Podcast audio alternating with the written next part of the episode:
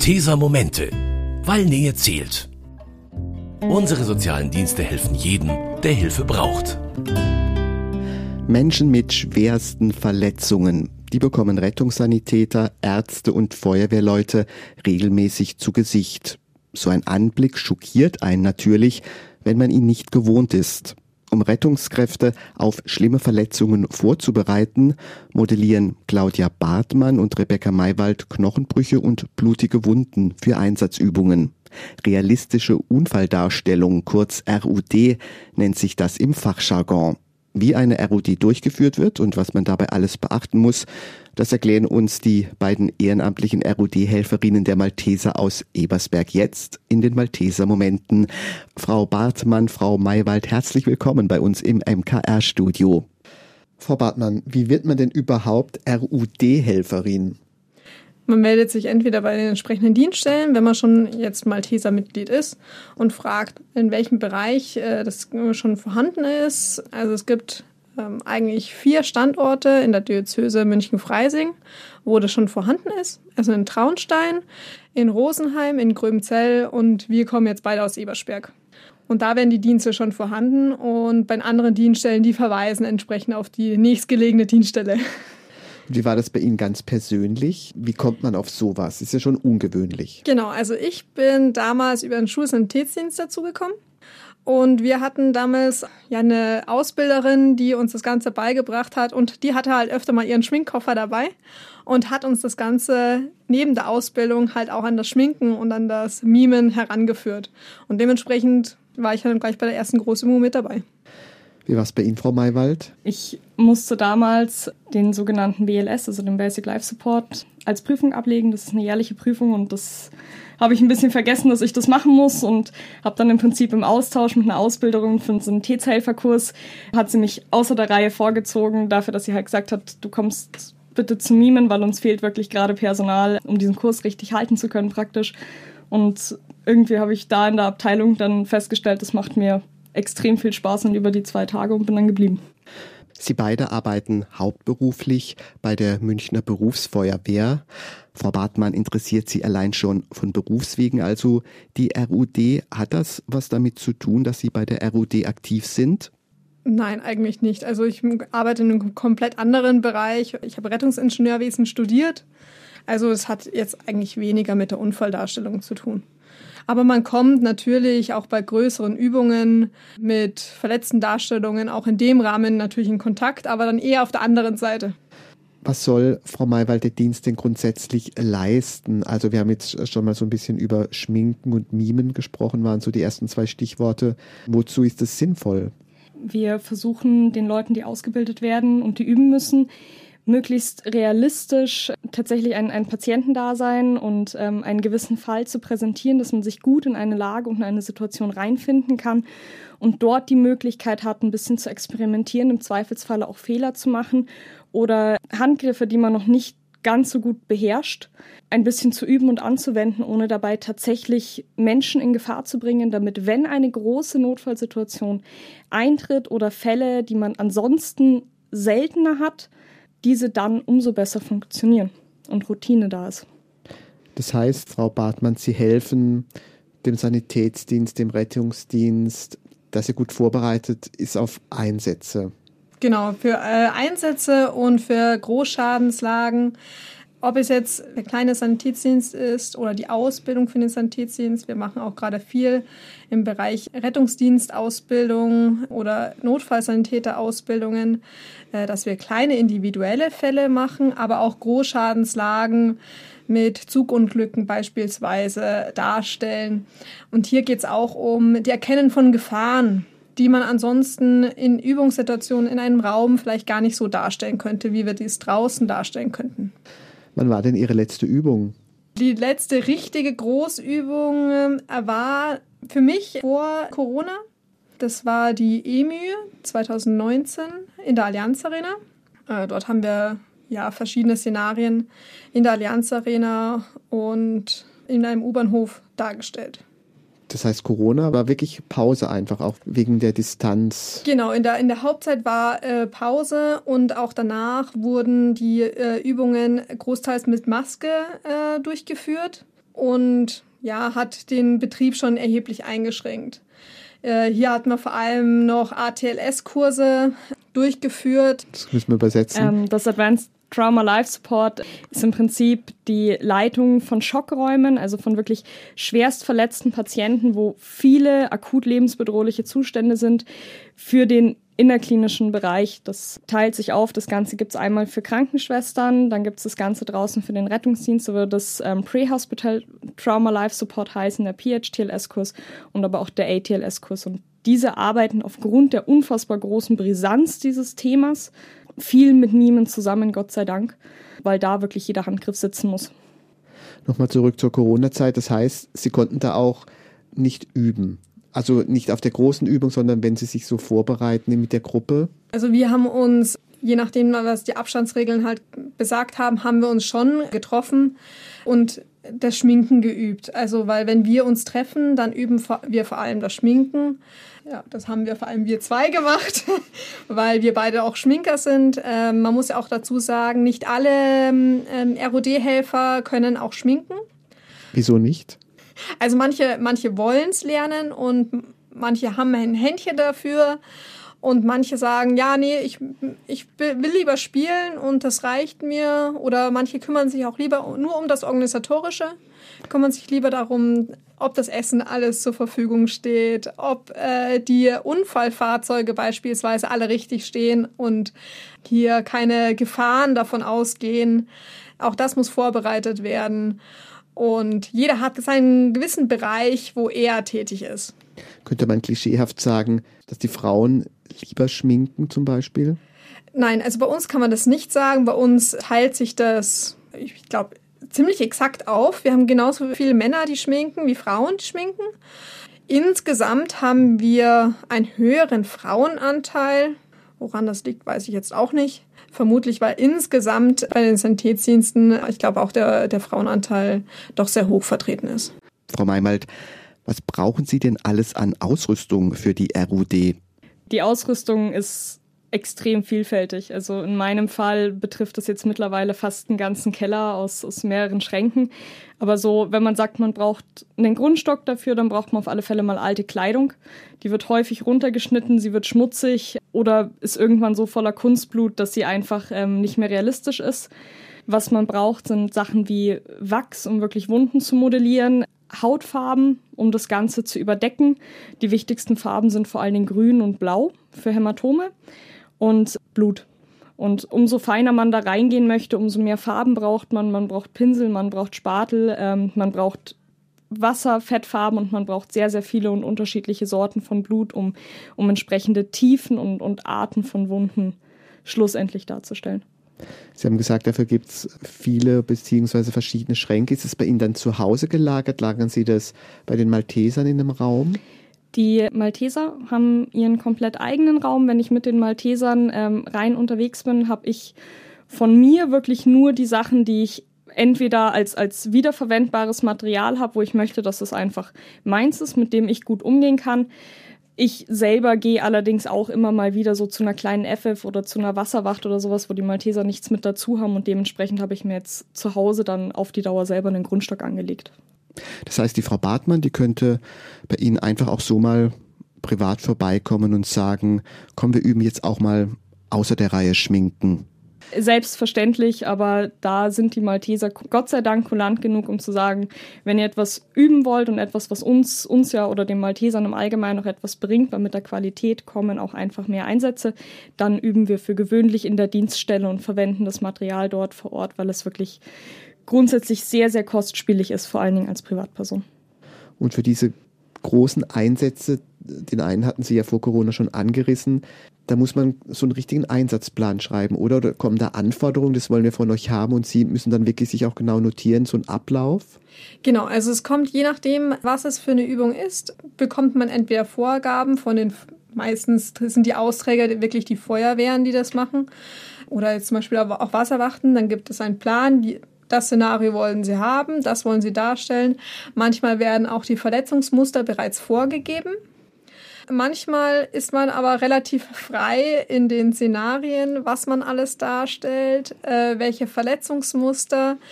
wie viele Verletzte auch dargestellt werden sollen. Das hängt vor allem mit der Leistungsfähigkeit zusammen, wie viele Darsteller man zusammenbekommt und auch wie die Verletzungsmuster wirklich dargestellt werden, ist man auch ab und zu mal wirklich dabei, dass man hier wirklich größere Einsatzpläne schreibt und das kann durchaus länger dauern.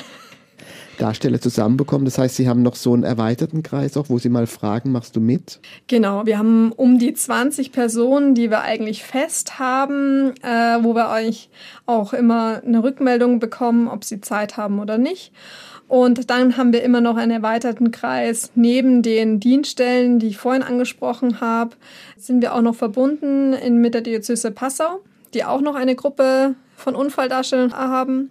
Und da ich ja in Köln studiert habe, haben wir auch noch Kontakte zu den Kölnern Maltesern, die ab und zu mal für größere Übungen sogar mit uns schon nach Österreich gefahren sind.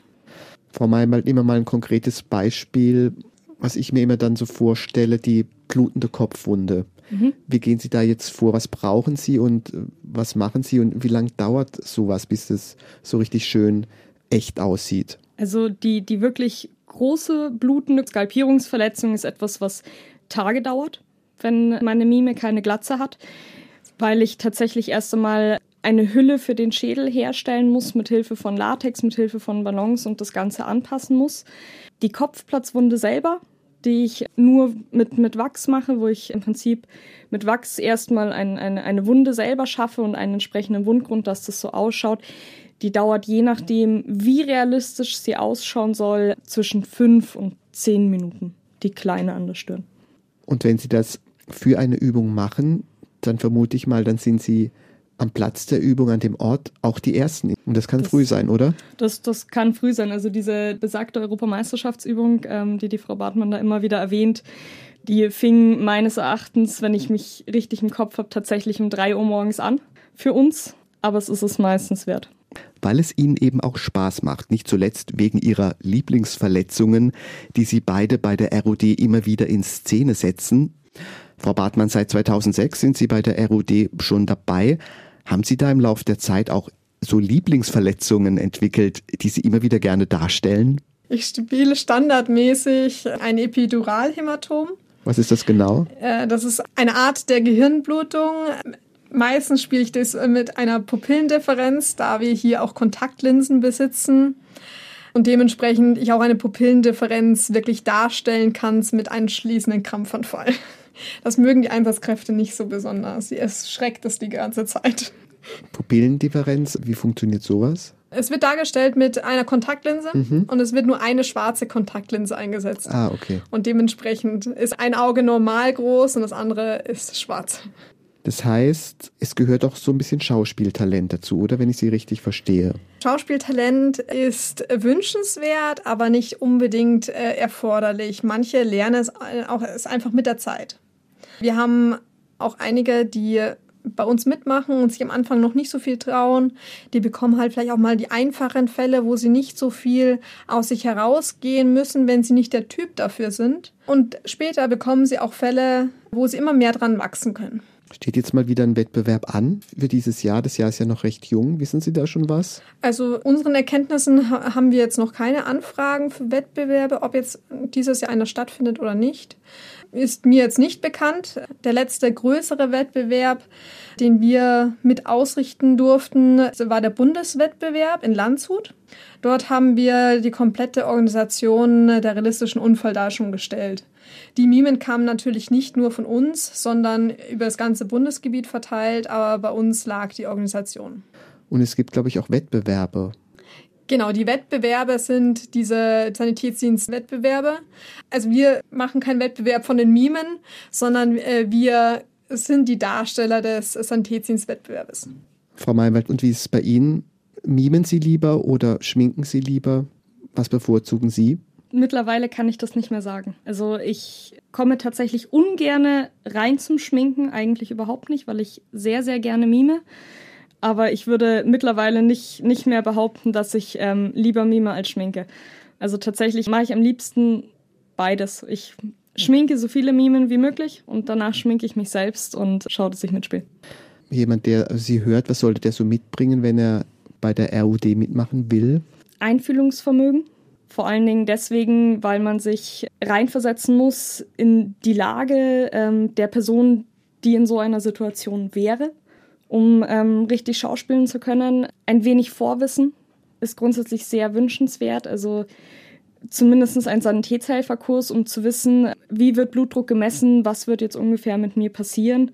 Und ansonsten muss man sagen, einfach ein bisschen Spaß und Freude für dieses doch ausgesprochen seltsame Hobby, sagen wir es mal so, oder seltene. Und wenn Sie bei so einer Übung schon so früh anfangen und der Tag ist vorbei, ich vermute, da stoßt man auch noch an miteinander, oder ist es so auch ein bisschen auch eine Gemeinschaftsbildung oder findet es dazu zu wenig statt? Also eine richtige Gemeinschaftsbildung äh, findet schon statt. Wir machen jetzt keine Grillfeier danach als, als Sanitätsdienst. Aber dadurch, dass bei den Übungen an sich, wenn es jetzt eine Feuerwehrübung ist, äh, dann wird meistens von der Feuerwehr aus selbst gegrillt und da sind wir auch mal meistens mit eingeladen. Also es ist schon Spaß dabei insgesamt. Also, Natürlich, ja. Auch wenn es doch eine ernste Sache ist. Genau, also wir machen auch dementsprechend Witze und Lachen und erst zu der Situation fühlen wir uns in unsere Rolle ein, jeder in seine einzelne. Es gibt auch verschiedene Bereiche. Manche sind wütend, manche sind traurig, manche schreien, manche sagen gar nichts mehr und jeder fühlt sich in seine eigene Rolle ein. Und nach der Übung ist dann wieder alles gut, und dann kann weiter gelacht werden und sich, wird sich gegenseitig erzählt, was jetzt genau alles passiert ist. Ob jetzt irgendjemand was gemacht hat oder nicht, ob das jetzt gut gelaufen ist oder nicht oder was man in dieser, in dieser Situation als Sanitäter selber gemacht hätte. Ob man anders gehandelt hätte. Suchen Sie noch weitere ROD-Helfer? Wir suchen immer Helfer. Wir haben zwar nach Corona jetzt deutlich weniger Einsätze, aber gerade die Einsätze, die kommen, brauchen wir schon meistens 40, 50 Mimen. Und das muss erstmal gestellt werden. Gibt es in dem Bereich irgendein Entwicklungspotenzial, dass man sagen könnte, das haben wir noch nicht gemacht, das wollen wir noch mal angehen, die und die Verletzung oder dies und jenes zu mimen, das fehlt uns noch so? Also Potenzial gibt es immer. Man findet immer irgendwas, was man noch nicht dargestellt hat und manche Sachen werden dann auch sehr kreativ ob es dann wirklich alles umsetzbar ist. Manche Sachen kann man einfach nicht darstellen. Zum Beispiel?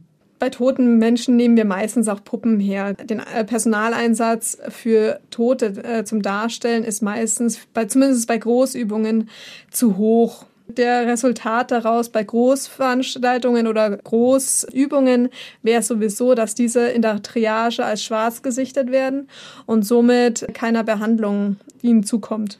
Frau Meinwald, würde Ihnen in Ihrem Repertoire noch was fehlen? Es ist nichts. Man muss aber dazu sagen, es wird, gehe ich mal schwer davon aus, bei der ROD jedes Mal irgendetwas Neues dabei sein. Man muss aber auch einfach dazu sagen, wir lernen alle jeden Tag dazu. Viele von uns sind in diesem Bereich tätig. Ähnlich wie, wie der Rettungsdienst Geschichten hat, die nur das Leben schreiben kann, wird das, glaube ich, in der ROD auch, auch immer wieder so sein. Man wird immer wieder mit, mit einer Bitte auf uns zukommen, wo man sagt, ich wäre nie drauf gekommen aber wahrscheinlich hat er es irgendwo auf seinem Rettungswagen erlebt und, und versucht es jetzt nach außen zu tragen. Und wir werden versuchen, das zu meistern. Und bisher haben wir das eigentlich immer sehr, sehr gut hinbekommen. Ich glaube, Sie haben vorhin gesagt, Sie wissen jetzt noch nicht genau, wann der nächste Einsatz ist, aber wenn jetzt dann vielleicht für dieses Jahr irgendwann noch eine Anfrage kommt, wie viel Vorlaufzeit, Frau Maywald, haben Sie da?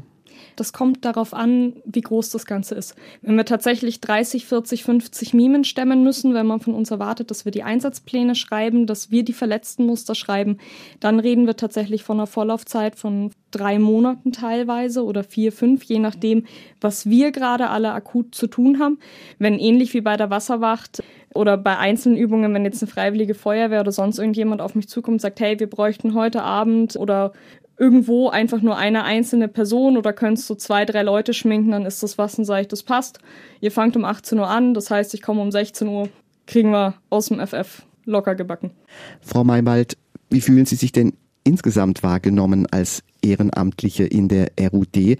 Wird der hohe Aufwand, den Sie betreiben, auch wirklich gesehen und geschätzt? Es wird schon sehr stiefmütterlich behandelt, diese realistische Unfalldarstellung. So, ja, hinlegen und äh, mal kurz irgendwo ein bisschen Wachs draufklatschen und, und ein bisschen Blut äh, oben drüber träufeln, das kann jeder. Aber zwischen, wir schmeißen einen einfach in die Mitte und dann ist es halt mal ein lebendiger Mensch, den man da mehr schlecht als recht ähm, versucht zu verarzten als eine Puppe und der tatsächlichen realistischen Unfalldarstellung mit Maskenbildnerei und Schauspielerei liegen Welten.